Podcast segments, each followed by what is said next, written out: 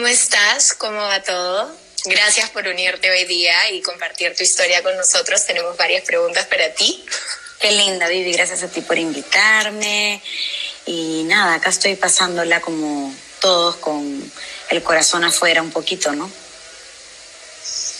¿Cómo te va? ¿Cómo te va en este momento? ¿Qué estás sintiendo? ¿Cuáles son tus dudas existenciales? ¿Qué, qué está pasando por tu cabeza?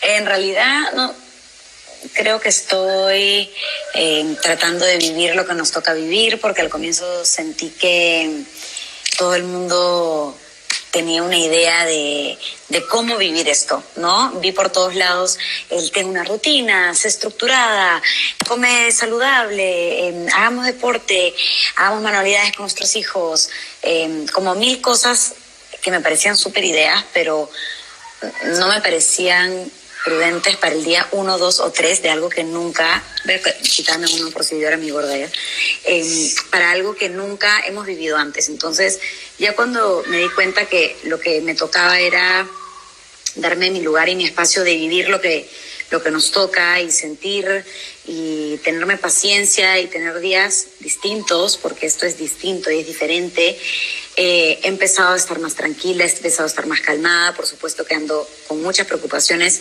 de mi negocio, mi emprendimiento, teniendo veinte y pico eh, mujeres detrás de él que necesitamos eh, de nuestro sueldo y de mil cosas, ¿no? Y esas personas tienen familias, entonces, bueno, tratando de mantener la calma y pensando en que estamos todos en esto juntos, en que todos estamos igual y en que con maneras creativas saldremos adelante cuando, cuando nos toque, ¿no?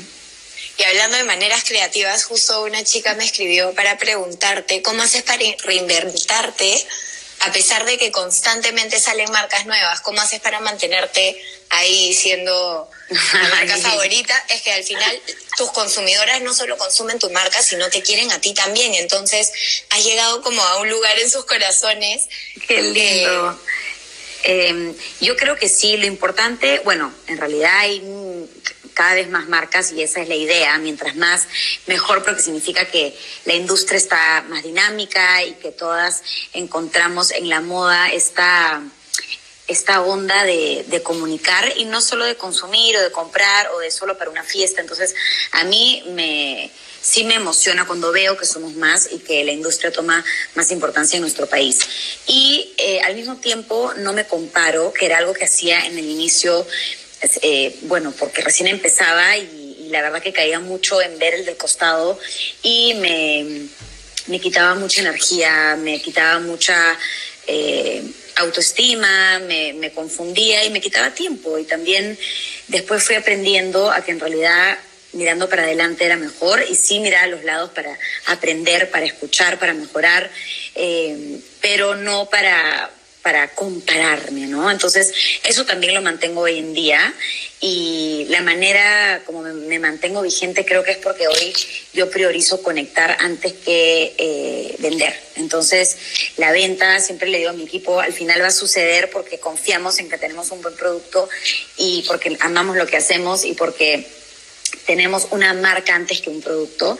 Entonces, ese, esa conexión y siempre estar hablando de algo que es relevante y ser real y ser honesto, creo que nos mantiene finalmente por encima de, este, de solo un tema de producto, ¿no?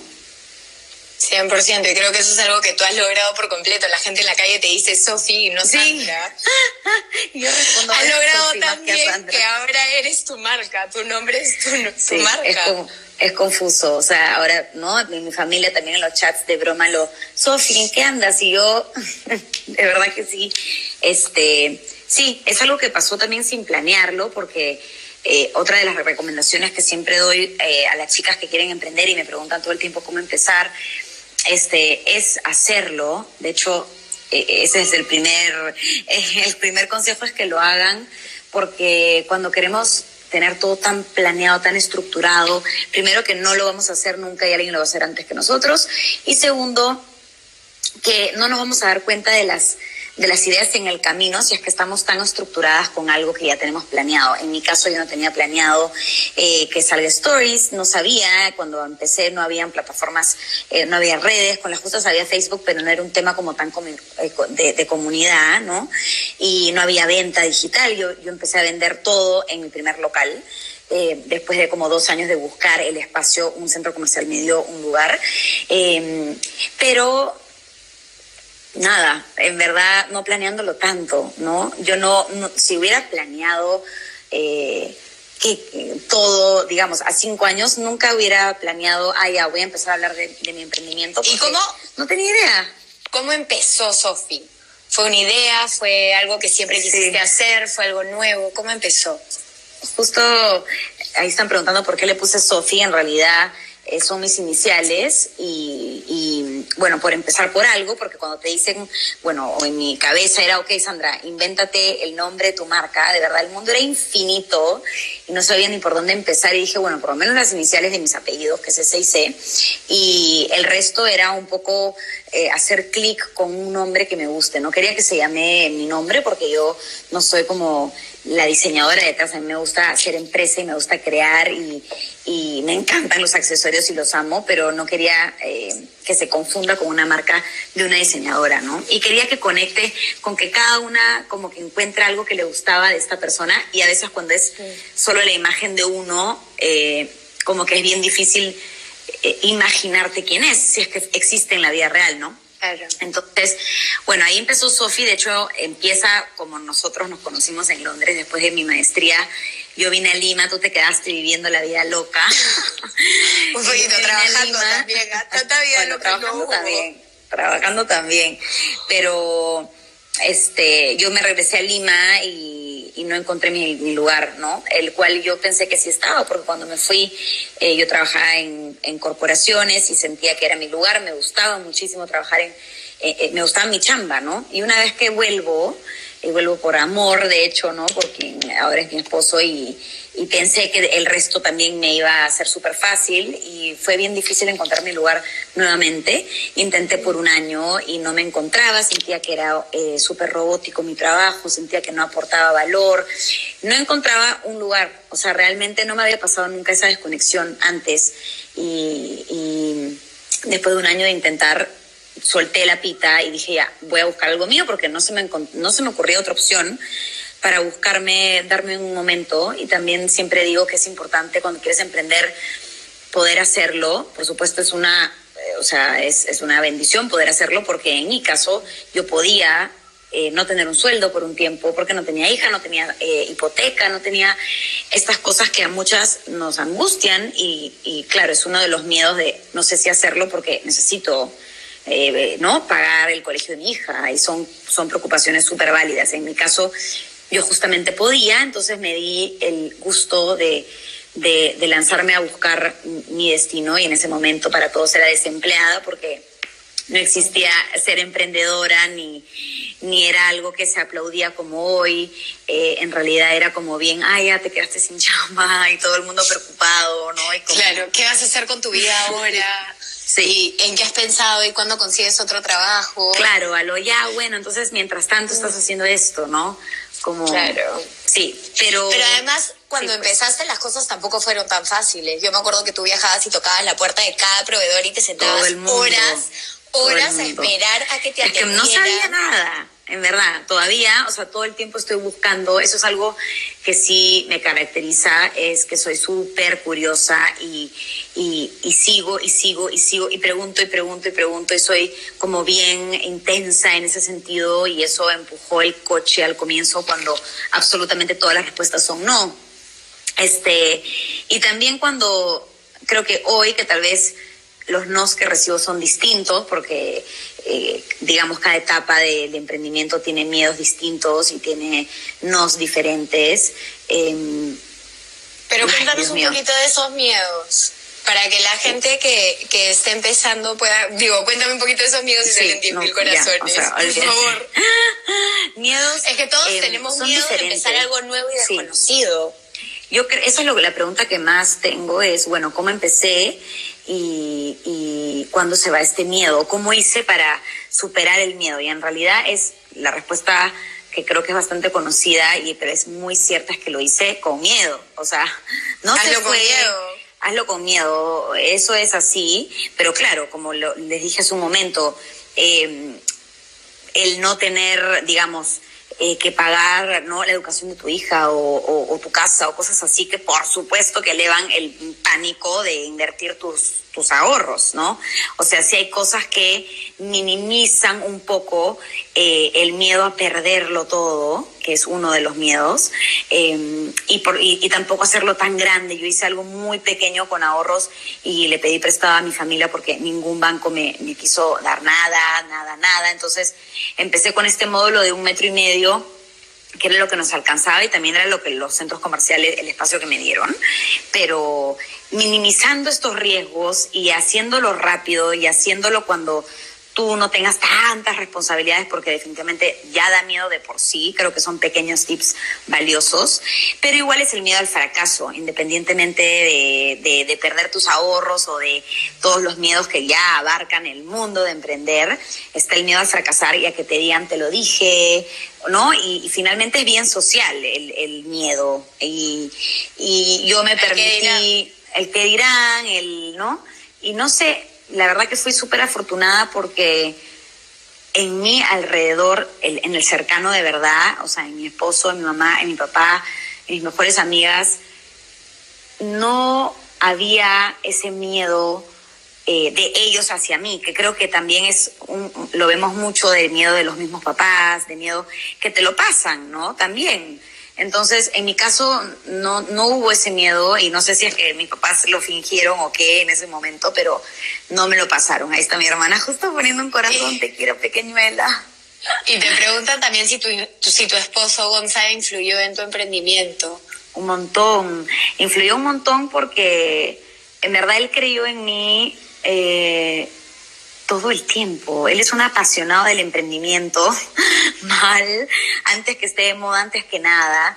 Y creo que eso también, sin querer, nos unió muchísimo, porque otra vez, de verdad, yo no sabía que ni siquiera estaba en, en, no sé, en mi mente emprender, fue porque no me encontré y dije, bueno, eh, empiezo con algo que me apasiona, que son los accesorios, porque no me encontraba, pero, pero ahí nos conectó muchísimo más porque él siempre fue esta persona que me decía, lo estás haciendo increíble. Y yo a veces le decía, pues prefiero que no confíes tanto en mí porque también sentía presión de decepcionarlo, ¿no? Claro, y, de, lograr sus estándares. claro, de lograr que, todo lo que él veía en ti. No, exacto. él veía en mí.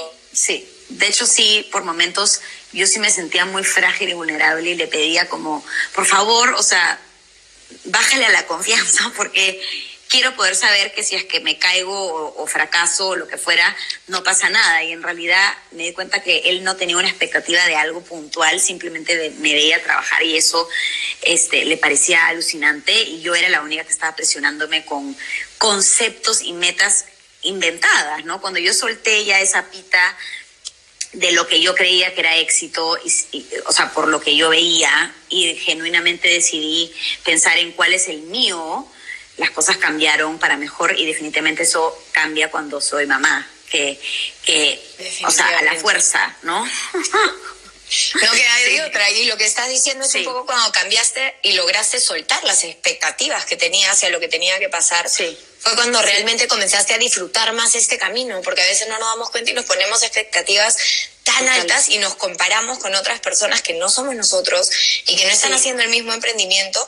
Entonces estamos constantemente viviendo angustiados, angustiados porque no logramos esas cosas, pero una vez que logras realmente soltar esas expectativas. Y también es importante, importante que tú nunca vas a saber lo que está pasando del otro lado. Entonces, de por sí esa comparación no es real. Si a ti te fueran a dar toda la información, bienvenido sea si quieres la comparación. Pero encima esa comparación viene con la data eh, desde afuera, idealizada. Exacto, idealizada, con la tuya más fea, porque cuando tú te comparas con alguien, encima tú coges todo lo malo, porque somos muy críticos, y todo lo mejor del otro. Entonces, ni siquiera te pones en la misma situación para por lo menos, si fueras a compararte, hacerlo, ¿no? Entonces, yo sí sufrí muchísimo al comienzo, esto es hace ocho años, o sea, ya vintage, ¿no? Y me sigo llamando emprendedora porque es una lucha fregada, bueno, siete años y, un poquito más, pero yo sí me comparaba mucho por un tema de querer compartir. Yo tenía demasiadas ganas de hablar,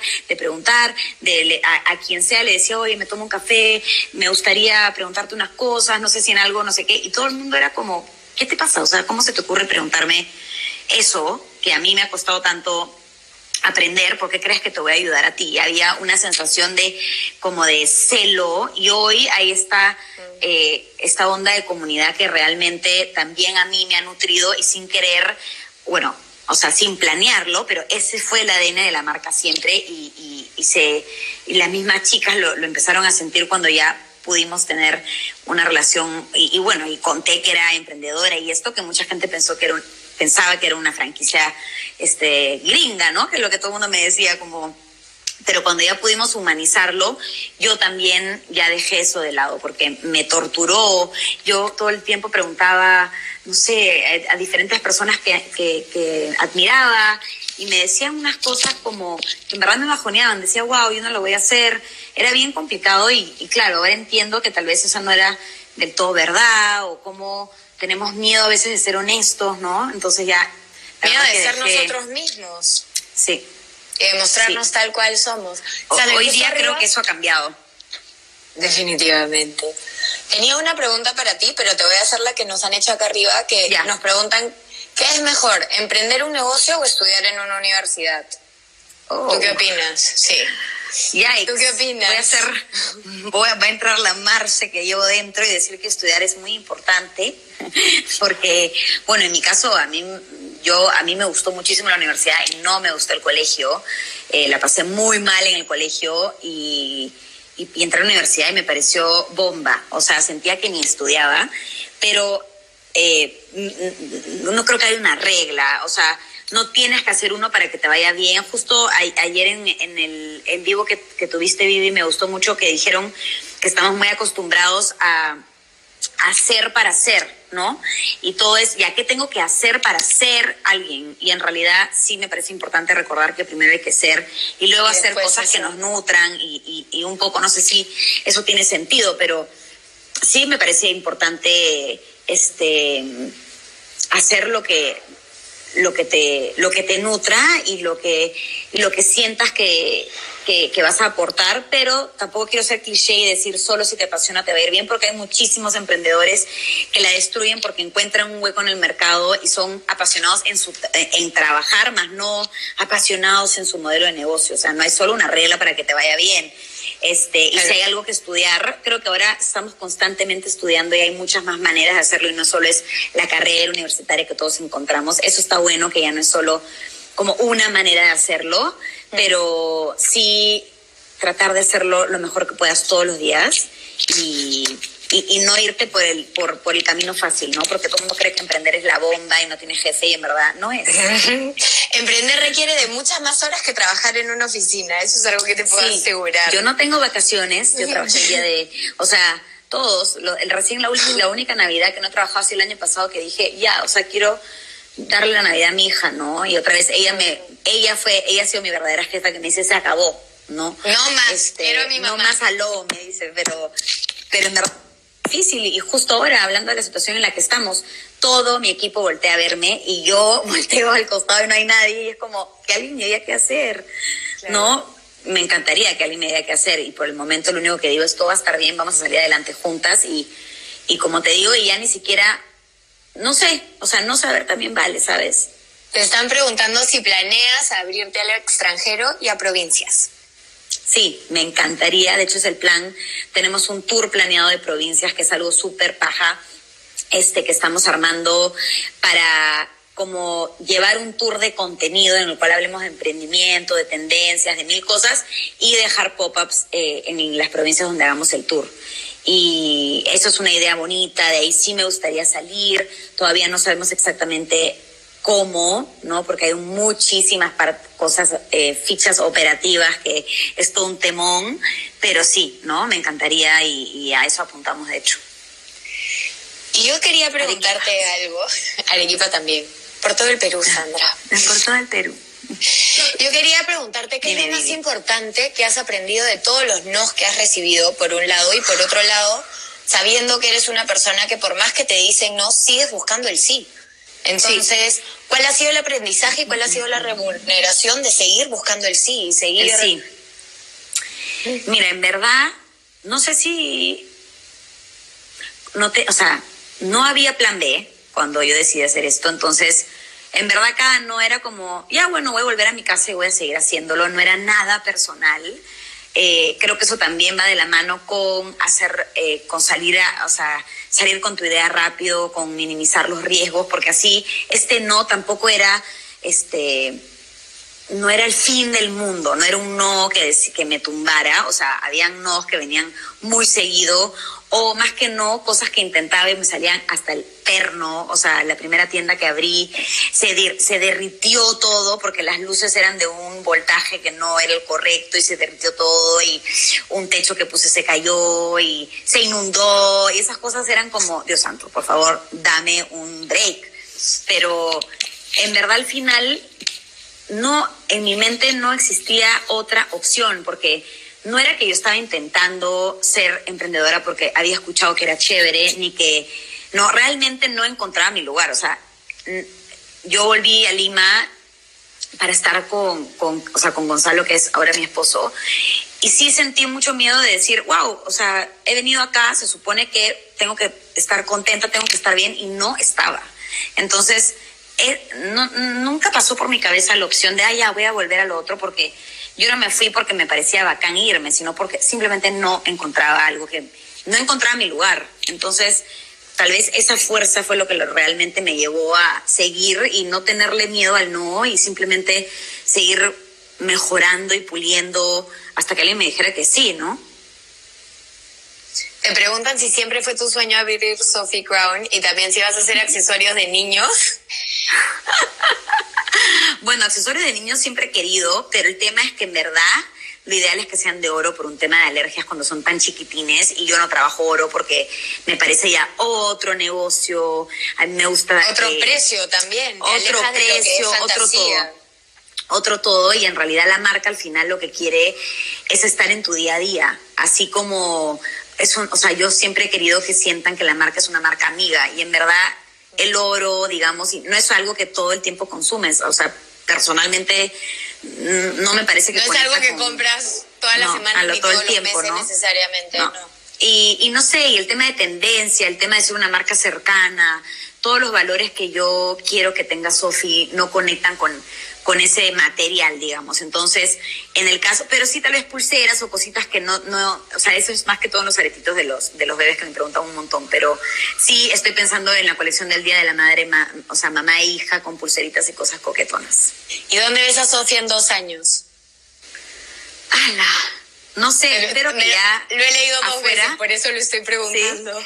Eh, bueno, hoy en día no tengo la menor idea, señoritas. O sea, creo que hoy es una pausa muy fuerte para todos, que no creo que sean 15 días en el sentido, o sea, no importa en el, en el tema de calendario, pero creo que sí es un impacto a cómo vivimos, a cómo nos tratamos, a activar nuestra empatía, a cómo está el mundo y espero que haya un cambio fuerte y también lo va a haber en todo y yo tampoco, o sea, yo voy a tratar de que mi marca esté siempre en el lugar correcto en el, y, y, y Ahorita no tengo idea cuál es la respuesta, pero creo que siendo humana siempre es una buena opción y, y no priorizando solo vender también es una buena, una buena opción. ¿Cuál ha sido la mayor, el mayor golpe o la mayor caída que has tenido desde que empezaste, Sofi? ¿Qué es algo que te pasó y te hizo dudar de todo? del por qué lo empezaste y qué hago metida bueno, en creo que las críticas son súper fregadas. Tengo también me ha enseñado a, darme cuenta cómo siempre vemos eh, en esta playa paradisíaca puede haber una piedra y vemos la piedra y no vemos el resto.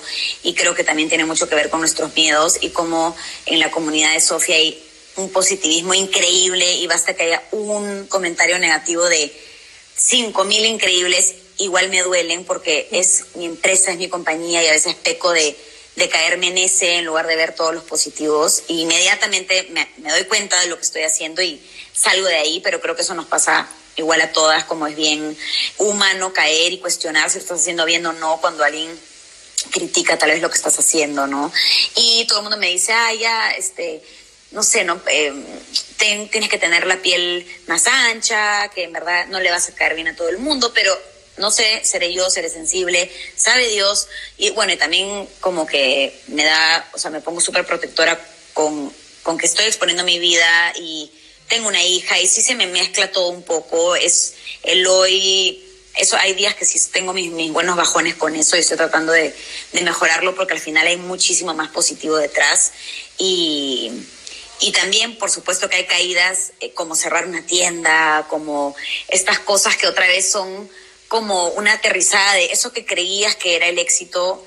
Eh, no es y el plan cambió y hay que mirarlo distinto y en verdad en el caso de mi tienda del jockey, por ejemplo, que fue una tienda que me costó la vida, o sea, pagué por tres años seguidos un préstamo que puso en sacrificio todo y cuando lo logré, finalmente cerramos esa tienda por decisión propia y porque quería hacerlo, pero el día que cerramos no derramé ni una lágrima y realmente estaba como monstruo, esa etapa súper mostra, fue... Eh, fue lo correcto, no lo cambiaría por nada, pero ya me tocaba otra cosa. Y creo que la Sandra hace tres años hubiera muerto de pensar que esa tienda podía cerrar, ¿no? Entonces, no sé, cada... Gracias Porque lo abriste con toda la esperanza, pero en el camino las cosas cambian también. Sí. Y ahora tienes otra tienda en el yo que es completamente un concepto diferente. Exacto, yo quise cambiar. Entonces, creo que, o sea, cuando la abría, si me decías, hoy en tres años vas a cerrar esta tienda, me hubiera muerto y después no solo pasó eso, sino que yo fui la primera en querer, ¿no? Y, y, fue para algo mejor y fue porque queríamos otro concepto y fue porque estábamos ya mucho más seguras de quién éramos y entonces, no sé, en verdad, creo que en todos los momentos que he pasado he aprendido algo y, y, nada, y trato de aprenderlo más rápido y y mejorar al toque y no quedarme ahí atracada. ¿Y qué les podrías decir a todas esas personas que quieren emprender algo y no se atreven? En verdad, qué difícil porque, no sé, yo también tengo un corazoncito de, de hay que ser eh, cautos y no soy de esas que venden el título de emprende y sé feliz porque en verdad es complicado. Entonces, es mucha, mucha chamba.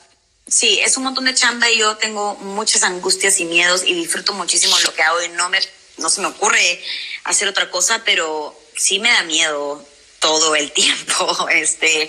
Entonces, no sé, ahí soy un poco cauta en mi recomendación. Sí siento que emprender es el aprendizaje más maravilloso del mundo y sí siento que es importante hacerlo antes, lo antes que puedas, si lo quieres hacer, hacerlo antes, porque justamente minimizan todos estos temas que vienen después, cuando sí eh, necesitas ¿no? el dinero ya no sabes si renunciar, y ahí hay un montón de, de cosas adicionales que van a complicar tu salida.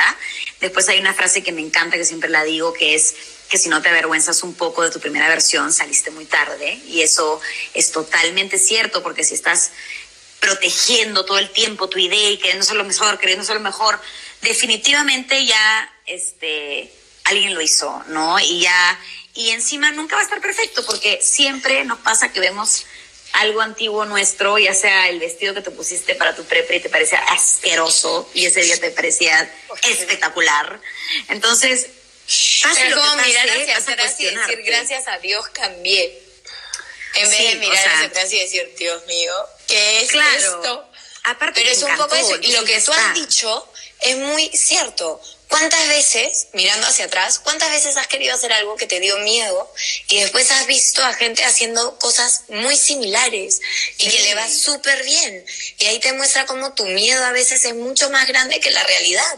Y es ese miedo que te frena a hacer las cosas Creo que, que quieres ponerlo hacer, es ese miedo en blanco y negro ayuda, o sea, porque los miedos son gaseosos, ¿no? Están en nuestra cabeza. Y si realmente los pones en una lista y dices, ok, ¿qué necesito? ¿Qué pasa si esto no sale? ¿Qué? Y lo pones ahí y dices, ah, ya, eran estas tres cosas. O sea, y, y, como que ya le quitas al monstruo negro, ¿no? Este, es como prender la luz en el cuarto que piensas que hay alguien y no hay, pues. Entonces, este, creo que e, esa metáfora es llevarlo un poco a, a, donde estés, en donde te toque. Tal vez esa lista es muy grande y la puedes ir minimizando. Por ejemplo, sabes que no voy a renunciar ahorita, pero voy a ir trabajando todos los fines de semana muy organizada para ver si es que en seis meses esto en verdad me da lo suficiente como para, no que te dé plata, sino que te dé esta visión de que, de que la de vas que a hacer. funciona, de que está la plata avanzando, se de que demora, va... ¿no? Sí.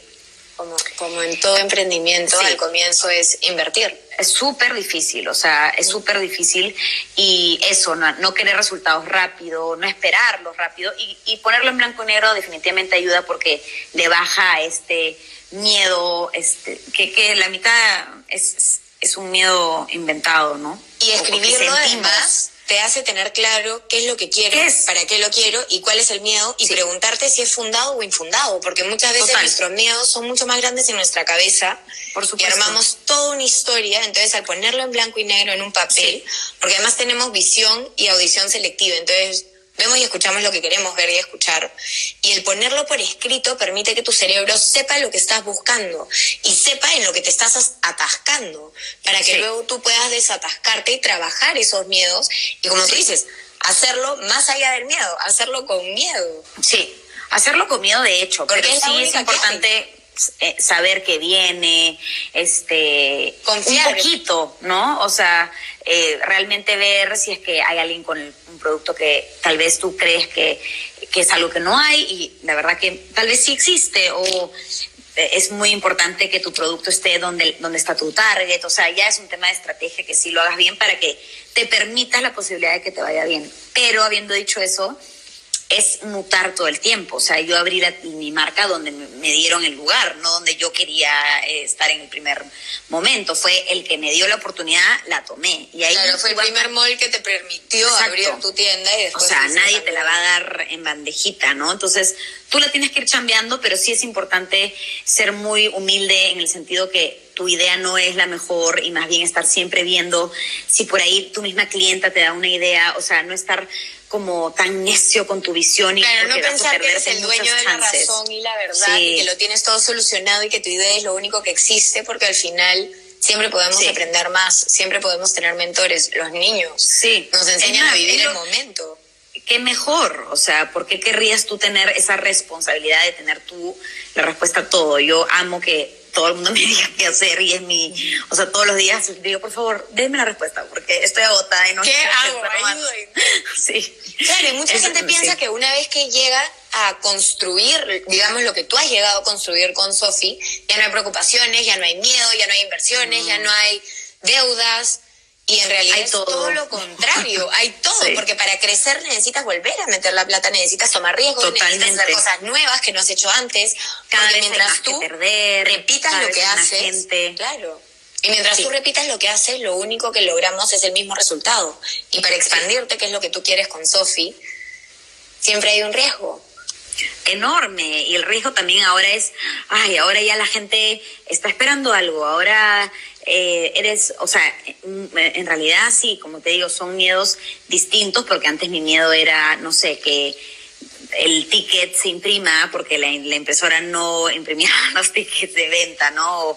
O, cómo hacer mi inventario, o, que la chica vaya a trabajar y no me deje plantada, o sea, era no, cuando no te funcionaba la... ¿Te acuerdas cuando no te funcionaba lo del pago y te tuviste que ir, no me acuerdo a qué casa de telefonía para arreglarlo y te pasaste como cinco horas ahí. Es como, tengo que regresar a la oficina. Hemos tenido mil errores. O sea, por ejemplo, una vez en Navidad se cayó la internet, obviamente, para cobrar. Entonces, nosotros teníamos estos, no sé si te acuerdas que pasabas como que a mano las tarjetas de crédito y chancabas con la moneda para que pase el papel, ¿no? Y nos acordamos que teníamos eso, que era como que el backup plan de las tarjetas.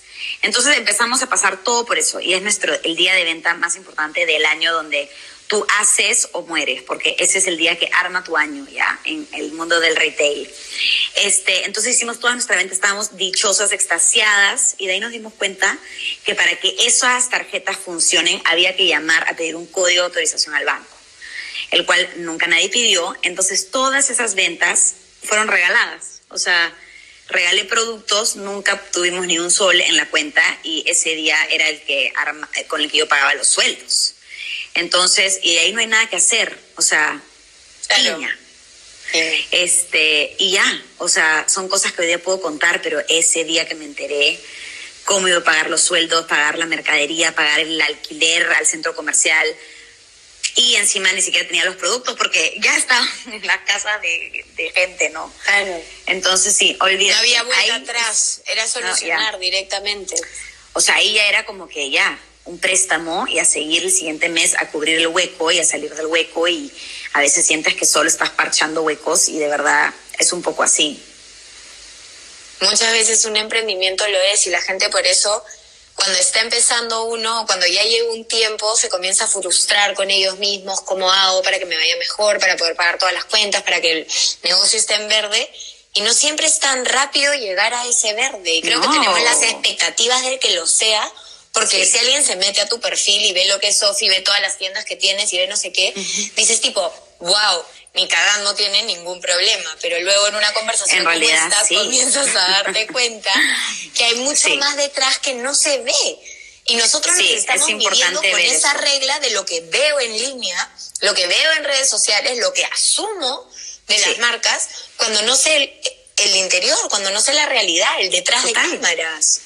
Totalmente, y, y, finalmente, o sea, sí, ¿qué es éxito? 10 tiendas, 20 tiendas, 3 tiendas, eh, ¿no? O sea, también todo es el, el no sé, el... el ¿Cómo defines tú el éxito? Es? Exacto. Yo hoy ya no lo defino por número de tiendas, lo defino por equipo, por cómo devuelvo, por comunidad, por el éxito de las colecciones, por qué tanto disfruto, por cuánto tiempo puedo estar con mi hija, eh, por cuántas familias puedo, puedo nutrir a través del trabajo que, que doy en Sofi y mil cosas más. Y por supuesto que abrir tiendas y vender y todo es increíble porque es parte del rush y es finalmente la forma como a mí me dicen que estoy haciendo bien mi chamba, ¿no?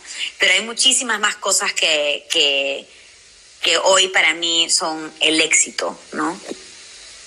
Y es que una vez que redefines el éxito, todo tu norte cambia. Sí. Porque si antes trabajabas hacia una meta, que era, imagínate que el éxito antes lo hayas definido como que sean más tiendas. Sí. Hoy en día, si tu éxito ya no son más tiendas, no. cambia toda la manera en lo que trabajas y lo que quieres lograr. Sí, y en verdad eso no significa que no es vender más. O sea, simplemente que yo habría, yo podría haber estado tan necia con algo del número de tiendas y ni siquiera cuidar mis gastos, no cuidar eh, la rentabilidad, o sea, de verdad que son un montón de cosas. Y también el otro lado que era cuidar que me siga gustando hacer lo que estaba haciendo, que entonces cuando tú realmente te permites eh, encontrar al menos o tratar de encontrar todos los días lo que te funciona a ti y con lo que tú te sientes bien, eh, las cosas cambian mucho porque obviamente yo pensaba que el éxito era estar en que mi marca salga en la portada de la revista, que mi marca la use tal persona, que mis tiendas estén en tal avenida y hoy eso ya no representa para nada el éxito para mí y, me dejar, o sea, y me permite ahora ver sí ideas distintas de lo que quiero ser porque ya esa cantidad de chamba que iba a hacer llegar a eso que era el éxito que alguien había puesto en mi mente, pero en verdad no me pertenecía, no me iba a dar tiempo de hacer algo que en verdad yo quería hacer. Y al final esa es una de las grandes claves, redefinir el éxito. ¿Qué es el éxito para ti, para toda la gente que está viendo? ¿Qué es el éxito para ti? Lo que ¿Qué es lo que, quieres, ¿Qué es lo que buscas? Más allá de lo que te dijeron que es el éxito. Porque muchas veces nos han dicho que el éxito son ciertas cosas y cuando lleguemos a tener todas esas cosas vamos a ser felices y después te das cuenta que llegas y en a verdad todo nunca, porque mm. quieres otra cosa más y quieres otra cosa más y, y, y sí, o sea, y es eterno y, y yo también, eh, es un ejemplo que también siempre doy, si yo hubiera pensado solo de esa manera, nunca me hubiera puesto a mí como cara, porque para mí obviamente el éxito, una marca exitosa era una marca con una modelo, una marca con fotos en Europa, una marca con eh, fotos editadas, con Photoshop, con alguien que las edite, con un fotógrafo profesional, pero como no tenía ni madre de presupuesto, dije, bueno, ya acá estoy yo y el celular. Pero eso nunca lo hubiera, en verdad, como yo ya estaba digamos, nublada por lo que a mí me habían dicho que era el éxito y lo que yo había creído que era el éxito al verlo, si yo hubiera tenido presupuesto en ese momento o el banco me hubiera dicho, toma, Sandra, tu préstamo, probablemente hubiera querido hacer eso. Y, hubiera eso no necesariamente eso no fue. crecimiento. No, o sea, mucho, lo que en verdad conectó y lo que y la lección que me dieron es como, me encanta que seas tú porque cuando voy me quedo igual o siento que lo que veo es lo que en verdad es y no siento que esto es ideal y no. Entonces, esa cercanía, que era lo que yo finalmente quería, no lo iba a lograr imitando lo que yo creía que era algo exitoso, porque es cero cercana a esa foto lindísima de... Es aspiracional en vez de ser inspiracional y eso es lo bonito de tu historia. Tu historia inspira a cualquiera de nosotros que tenga un sueño, si realmente... Pero es verdad, créetela, carajo, te lo he dicho mil veces. Pero es cualquiera de nosotros que tenga un sueño. Yo sé que te cuesta, por eso te lo repito cada vez que te veo. Y es que es eso, es el seguir, sin importar cuántos no nos dicen. O sea, como la primera vez que di una charla, casi de desmayo, sudaba frío. del estrés, claro. Claro, del estrés de tener que hablar en público y poco a poco ir confiando en... en soy capaz, tengo la capacidad de hacerlo y siempre me pongo nerviosa, nerviosa, antes de hacer una.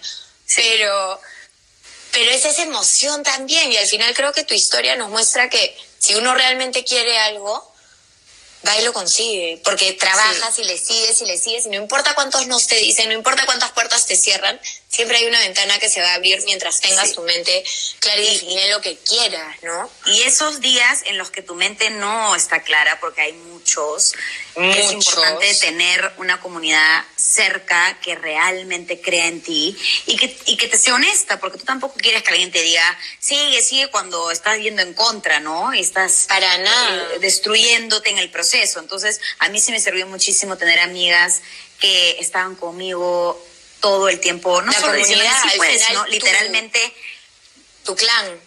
El mi clan, círculo, la gente que te rodea, tu círculo es muy importante. Yo me acuerdo cuando estudié coaching, ellas estaban ¿Te acuerdas que no tenía ni un solo cliente por dos años y medio? Me Estabas en la gran incógnita de cómo llamar que era un fracaso. empresa. Claro, ¿qué hacer? ¿Cómo empiezo? En lugar de hacerlo, clientes, es que me sentaba en mi cama a pensar todo esto y a sentir que era un fracaso y que no iba a llegar a nada. Todo el mundo también tiene ese miedo de antes de lanzarte como tú, no sé cómo, cómo llamarme, cómo, ¿no? Y es como, solo hazlo y en el proceso verás que que funciona, pregúntale a la gente. Y después de dos años de pensar en nombres me quedé con el mío. con el tuyo. Literal. Era el plan de un inicio. Era tipo, no tenía que pensar. Me lo pusieron cuando nací. Pero no, claro, pero en verdad tú también probablemente habías visto en estos espacios que te parecían alucinantes de coaching, que eran marcas y logos y toda una identidad visual. Entonces, ¿Tú sabes cuál fue la verdad? Me daba vergüenza ser yo sentía que no era suficiente. Te juro. Bueno, al comienzo me daba vergüenza que sea mi nombre, porque decía la gente va a pensar que ahora me juro lo máximo, que, me creo un gurú, que todas las cosas que has aprendido, yo dije, no puedo usar mi nombre. O sea, no hay forma. Si lo hago detrás de una empresa, por lo menos puedo ayudar anónimamente. Sin bueno, eso es un súper...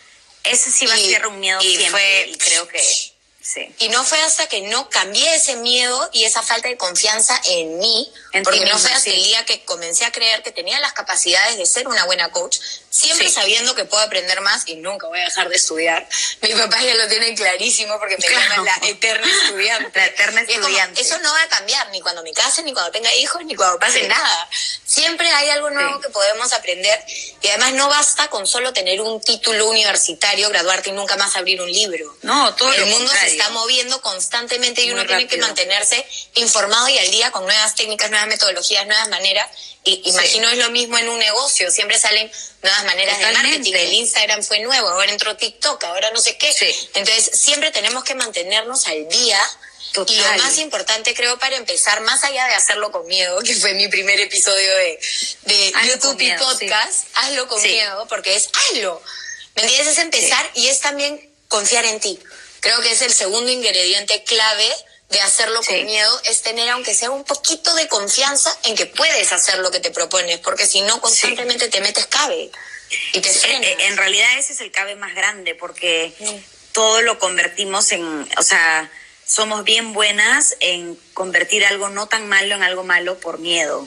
Y somos muy buenas en, en darnos el látigo porque otra persona lo hace mejor, porque nosotros no nos sale, porque para nosotros, o sea, a mí me pasa. Somos nuestros peores críticos. Sí, y ahí es bueno tener a alguien que te lo recuerde, ¿no? Cuando tú escuchas a gente criticando a otras personas y dices, mierda, qué horrible todo lo que dice, imagínate cómo esa persona se habla ella misma. Pues si tiene la capacidad de decir esas burradas de otra persona, claro, de ella en su cuarto, cuando nadie la ve o nadie lo ve se critica mucho peor y por eso hay que tener compasión con toda la gente que manda odio y malas vibras porque la necesitan. Necesitan ese amor que no tienen hacia ellos mismos. Es doloroso, 100%. Y creo que siempre lo hacemos porque tenemos ego y, queremos sentirnos bien y queremos hacer bien y hacemos las cosas de corazón. Por lo menos todo lo que yo hago, lo hago de corazón. Y si alguna vez le he hecho daño a alguien o he dicho algo que a alguien no le resonó, pues solo comparto mi forma de ver la vida, mi forma de ser. Y si a alguien no le gusta, es válido. Yo no puedo esperar gustarle a todo el mundo. Y esto es para una marca. Una marca tampoco es para todo el mundo. Sí. Van a haber distintas personas. Sí Igual yo caigo ahí, así el palito siempre. A ver, yo también. Ayer me escribieron y yo y se me cerraba una ojera como, mm, porque me manda mala vida. Lo haces con, cosas en verdad, genuinamente. Es parte de lo que elegimos también. Corazón. Estás entregando tu corazón, yo estoy entregando mi corazón, mis experiencias, todos, todos mis sí. fracasos. Voltea Claro, o alguien voltea y te dice, ah, porque tú no sabes nada porque no estudiaste en la universidad. Y yo, perdón, tengo título universitario, vengo siete años estudiando lo que estoy estudiando. Puede no ser validado por una universidad, pero me ha asegurado de buscar la mejor educación que existe en el mundo para hacer lo que hago. Entonces creo que es parte de la necesidad de apagar a otros para sentirnos bien con nosotros y es el soltar también. No podemos aceptar, o sea, no podemos creer que todo el mundo nos va a aceptar, nos va a que todo el mundo nos va a querer. Ni como marcas, ni como personas, ni como absolutamente nada. Y al final, mientras uno lo haga de corazón y haga las cosas porque le nace de acá y porque es su sueño y es lo que quiere compartir, mientras tú sepas que lo estás haciendo sin las ganas de ofender ni hacerle daño a nadie, Sí. Si la gente se ofende, eso ya está fuera de tus manos. Creo que esa, o sea, sí, eso es un aprendizaje constante. Hay días que te sale mejor, hay días que te duele más, también como en todo, como depende de en el estado de ánimo que estés o, o, ¿no? O como que qué miedos te tocan. Y, y sí, en mi caso yo, de hecho, tengo que aprender a que esos temas como que me duelan, tal vez em, que los vea alguien en mi equipo, porque yo al final voy a pecar siempre de tomarlo personal porque es mi trabajo con mi sangre ahí, entonces, este, Sí, es difícil. Hasta el día que dejes de tomarlo personal, que estoy segura llegará algún día. Algún día. Algún día, poco a poco. A ver, Espero, de hecho. Yo me lo tomaba mucho más personal que ahora. ahora. Las canas que tengo ya, sí, grave. Ah, olvídate, yo también tengo un montón de grave, que he esto. Es como el otro día me preguntaron, no entiendo, ¿por qué tienes canas? Si eso es para la gente tan vieja eres, y yo, ¿cómo empiezo a responderte que, o sea, adiós. Claro. ya. Sí. O sea, puedes tener canas y no ser vieja, y si soy vieja, soy vieja y X. Ya, pero sí. Eso es, eso es complicado, creo que también, o sea, que hay las dos, también por eso existen espacios como este, que todo el mundo es como, pucha, por favor, dame ideas, dame tips, cuéntame, y te mandan esta vibra increíble que es muchísimo más poderosa que la negativa, pero la negativa todavía no aprendemos a soltarla, ¿no? Y eso es una chamba en la que yo estoy metida, porque también es importante porque la negativa... no, no, dejar de verla, ¿no? Porque en esa puede, puede, haber mucho verdad también. Entonces yo no quiero pecar de, de, ay, esta hater no, porque en verdad es mi compañía y yo tengo que cuidar que lo que yo esté haciendo esté bien y tengo que poder este, ser como autocrítica, ¿no? Pero, como te digo, muchas, muchas veces sí duele más de lo que y es que al final mucha de esa gente que nos critica o, que te dicen cosas van directo a cosas que a lo mejor tú te has cuestionado. Entonces, las críticas van directo a la inseguridad. Entonces tocan a lo mejor una herida que no ha terminado de cerrar o algo que no has terminado de soltar como persona, ya sea dentro de un emprendimiento o dentro de una situación personal. Entonces es como, estoy con la herida abierta y me das esa crítica y me cae justo ahí, entonces duele. Y es esperar a que eso sane para que esa crítica no te duele. Era como cuando yo pesaba 100 kilos y me decían que era una gorda horrible. Obviamente que me dolía, pero porque yo sabía que era una gorda horrible. O así me sentía, por más que otras personas no lo veían. ¿Me entiendes? Entonces, sí, totalmente. es como cuando te critican en base a cosas que tú te has cuestionado, en base a cosas, sobre todo te duele porque es tu trabajo que lo has hecho pues. con todo el amor del mundo, al no tratar de y, es el autosabotaje también, claro. totalmente. Es la crítica hacia algo que le has metido tanto esfuerzo, amor y cariño para, para sacar y compartir con otras personas. Pero las críticas también nos hacen ver cosas de nosotros que a lo mejor no sabíamos que estaban ahí. O no sabíamos que teníamos esas heridas por trabajar, por soltar. Totalmente. Claro, y hay que, o sea, sí, hay que hay que poder verlo objetivamente, al menos del lado de una empresa, porque ahí hay muchísima oportunidad de mejora, pero sí es importante que no sea destrucción, porque ni siquiera tienes cómo sacar cómo construir con información destructiva, ¿no? Entonces sí. Nos acaban de preguntar. Me, me pasen la voz de cosas que puedo mejorar. Dime, dime. Siempre. Tú siempre haces eso en todas tus historias. Nos acaban de preguntar cómo hacemos para erradicar las críticas o cómo hacemos para que no duelan. Personalmente no podemos erradicar críticas que no dependen de nosotros, porque si la crítica viene de alguien más, tú no es que puedas callarlo o quitarle el teléfono para que no te escriba o, cerrarle la boca para que no te lo diga. Pero justo lo hablé creo que en el live de hace dos días, que es cuando tú le das valor a una persona o valor a la crítica, ahí es cuando realmente te duele. Por ejemplo, si estás manejando y un convista te cierra, y te grita hija de puta o lo que fuera, dices, y sigues manejando. Pero si tu mamá te insulta, o tu marido te insulta, o tu hermano, o tu amiga, te duele, ¿por qué? Porque te importa lo que dice esa persona de ti. Entonces, cuando eres una marca, cuando eres una figura pública, cuando estás haciendo algo públicamente y estás abierta a estas críticas, es mucho más fácil que lleguen porque estás abierta a cualquiera que quiera opinar. ¿Me entiendes? Pero si la pregunta es cómo hacer para que las críticas dejen de dolerte, es quitarle valor a lo que dice esa persona, no ponerle tanta importancia. Te duelen porque le das importancia, te duelen porque a lo mejor te resuenan, te duele porque a lo mejor te están contestando algo de alguna inseguridad que tú ya tienes sobre ti mismo, sobre la situación que estás viviendo o tu emprendimiento. Y eso es lo que duele, porque las críticas lo que nos muestra es que no somos suficientes. Y el no ser suficientes es una de las creencias madres que tenemos los seres humanos todos en nuestra vida alguna vez hemos sentido que en algún aspecto no somos suficientes. Entonces la crítica lo único que hace es demostrar eso. La crítica es la visión de uno mismo o de mi emprendimiento en los ojos de otra persona, lo que esa persona está eligiendo ver de mí o de mi emprendimiento. Entonces cuando tú le quitas el valor a la voz de esa persona, es cuando la crítica realmente deja de dolerte. Y toma un tiempo. pero ver de manera objetiva. Exacto, y tomo un tiempo. A ver, a mí me critican y me molesta un ratito y después me pongo a respirar y digo, ya, pero ¿por qué te molesta? Ay, no, a mí sí me invade full. Voy a meterme a tus clases de coaching. Porque, o sea, tengo quieras, como te digo también. Como todos. Escúchame, un día me levanté. en el momento en el que te encuentras, ¿no? Un día me levanté y había terminado de pagar la página web, la gente que me está ayudando, los videos de no sé qué, y de la nada me di cuenta que me quedan 300 soles en mi cuenta. Y dije, ¿cómo voy a hacer el próximo mes? ¿Me entiendes? tengo que pagar unos cursos a los que me he inscrito y tengo un plazo de dos años para pagarlo. Entonces, al final hay días en los que también me levanto y digo, ¿y ahora qué hago? Y es como, pienso positivo, pienso positivo, pero mi miedo es un poco más grande y chanque positivo y estoy todo el día usando todas las herramientas que he aprendido para cambiar esa mentalidad, para cambiar ese pensamiento limitante constantemente.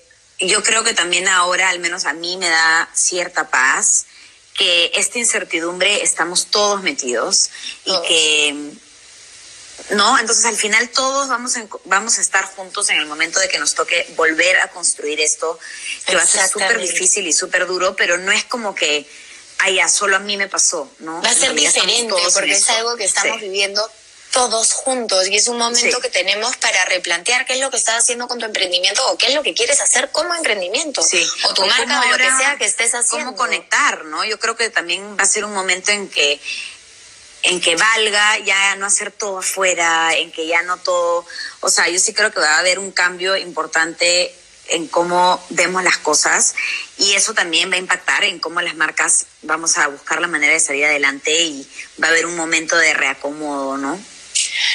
¿Tienes algún libro para recomendar que nos están pidiendo que te hayan ayudado a librar con tus dudas y emociones de, emprendedora y que te haya dado como paz en estas situaciones? Pucha, me encantan los, los libros de, bueno, de emprendimiento, la más aburrida. Esos son los que más me, me divierten leer. Siempre recomiendo Creatividad S.A., que lo venden acá en todas las librerías o en Kindle's Creativity Inc., que es el director de Pixar y es el crack de la vida. Lo amo, lo adoro porque tiene una manera tan particular de ver, de ver las cosas, de cómo, o sea, de qué es la creatividad, de los procesos me gusta porque tiene mucho de, o sea, no es un libro de solo una cosa, habla mucho de la parte de emprender, eh, con ejemplos alucinantes de Pixar y, y, bueno, a mí me encantó. Ese es mi número uno libro. Este, hay otro muy chévere que se llama El, el Camino hacia el Lean Startup, que me ha gustado mucho también. Y hmm, creo que esos dos. Fui fan de Girl Boss una de poquita, pero ya después de leer esos ya no tanto.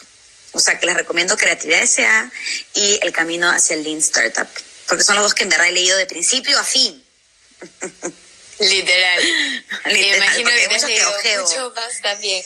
Y a mí Es uno más, que me Creatividad encanta S.A. lo he leído tres veces y lo tengo todo apuntadito. es que cada vez que lo lees ves algo diferente. Es diferente, total.